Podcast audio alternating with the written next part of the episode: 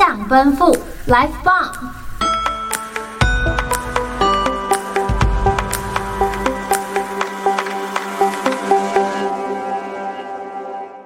文学储物馆，我们开馆啦！大家好，我是今天的主持人阿苏。大家好，我是今天的主持人婉雄。是谁说的？一切过去的都不曾真正消失，点滴都被记录进生命的大书里。此刻，我翻开母亲留下的画夹，里面有妇人和小孩的素描，吹笛走向归途的少年，庄严的夕阳风景。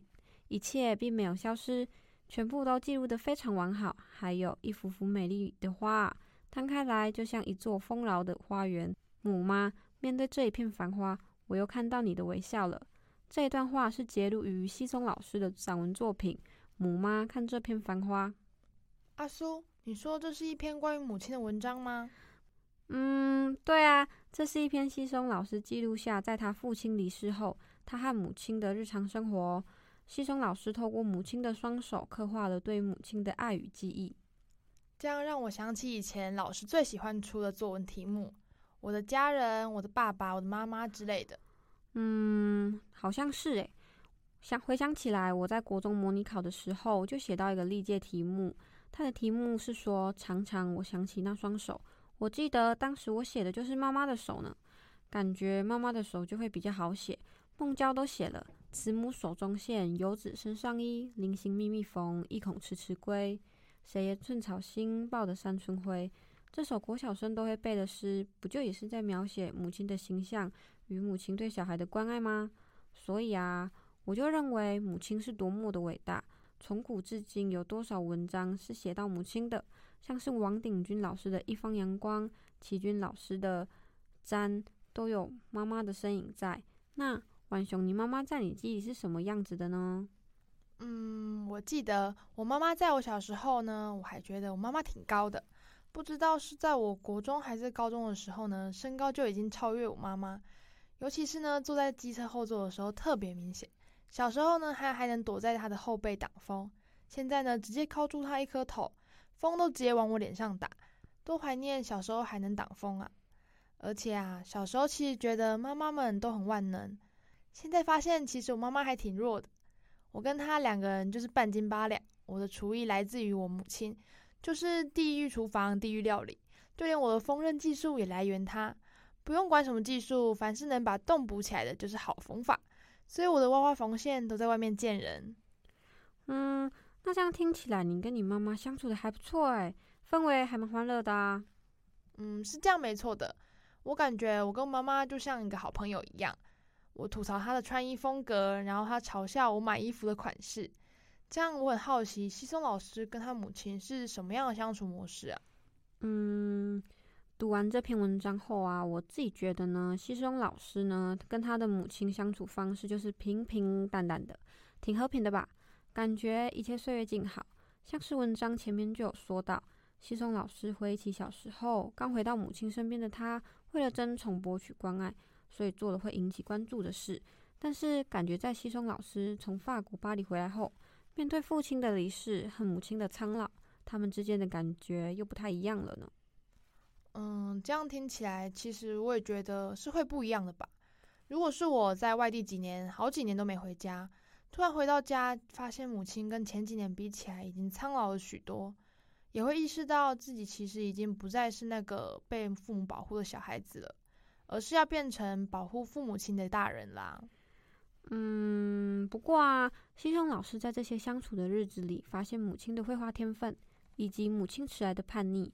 他的母亲啊，越来越活得更像自己了哦。活得像自己，什么意思啊？以前不是吗？西中老师描述他母亲的双手一直不停的为家庭付出。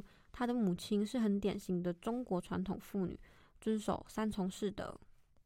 啊，这样听起来就像是按照一个模板来生活，完全没有自由，也没有自我意识啊。嗯，对啊，所以我看完这篇文章，也在思考我的妈妈是不是也受到了家庭的局限？早上上班，晚上照顾家庭，她还有自己的私人空间吗？这样一说，好像真的是这样。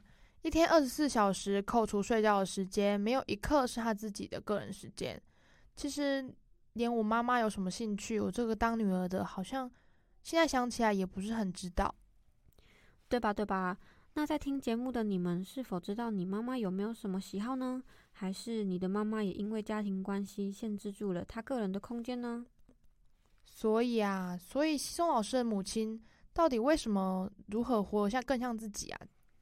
就是因为太遵守三从四德，在孩子长大、丈夫去世后，她有了自己的时间，不用再为家庭忙进忙出，所以她就能做自己喜欢的事啊。我觉得呢，这样的快乐也是发自于他的内心的喜悦，所以我才觉得西松老师的母亲活得更像自己了。原来你是这个意思啊！可是呢，我不这么觉得诶，就是我自己是认为，不管是什么时候，西松老师的母亲都是在做她自己。也许因为家庭或环境，让她像是在不自由的空间里生活。可是呢，如果人生再重来一次，她还是有可能选择一样的路。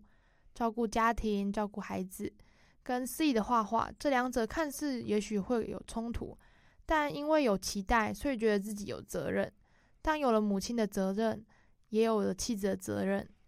嗯，我也认同你说的呢。这只是我个人的观点呐、啊。我只是想到曾经看过的漫画，一对男生女生在一起很恩爱，可是男生需要小孩来帮忙继承家业。而女生则是有自己的事业，有自己的梦想，不想生孩子。女生认为生了小孩，他们两个人都有各自的事业，没办法陪伴孩子成长，承担不了当爸爸妈妈的责任。嗯，所以你看的那部漫画，他们最后生小孩吗？还是因为这个吵架就分开了？嗯，生了小孩，可是呢，确实也分开了。啊？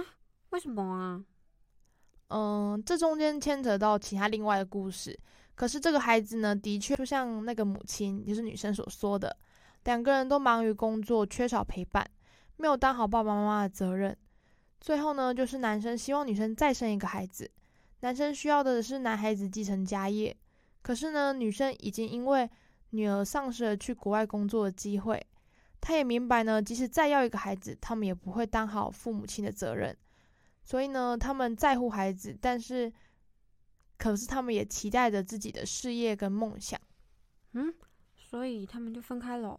那这个女儿会不会怨恨她的父母啊？而且这个爸爸怎么还重男轻女的？女孩子难道就不能继承家业吗？阿叔阿叔，先别气，嗯，这就是一个漫画而已，就是一个故事。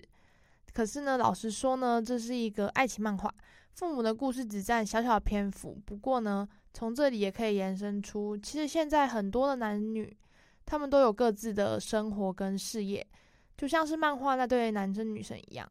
可是呢，那是否要生小孩跟追求梦想，是不是也要做出选择？承担的责任也就会不同。嗯，这是道必选题哦。我现在作答可能会是零分呢，被你讲的我头好晕。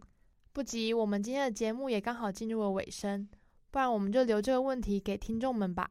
等着我们下一集再来继续说说母亲跟我们子女之间的关系吧。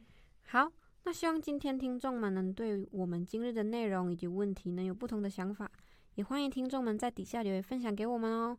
对我们节目有兴趣的听众朋友，也请多帮我们推播分享给自己的亲朋好友。理想奔赴，Life 棒，预知文人大小事，且听文学储物馆。我是今天的主持人婉雄，我是今天的主持人阿苏。期待我们下一集再见喽，拜拜。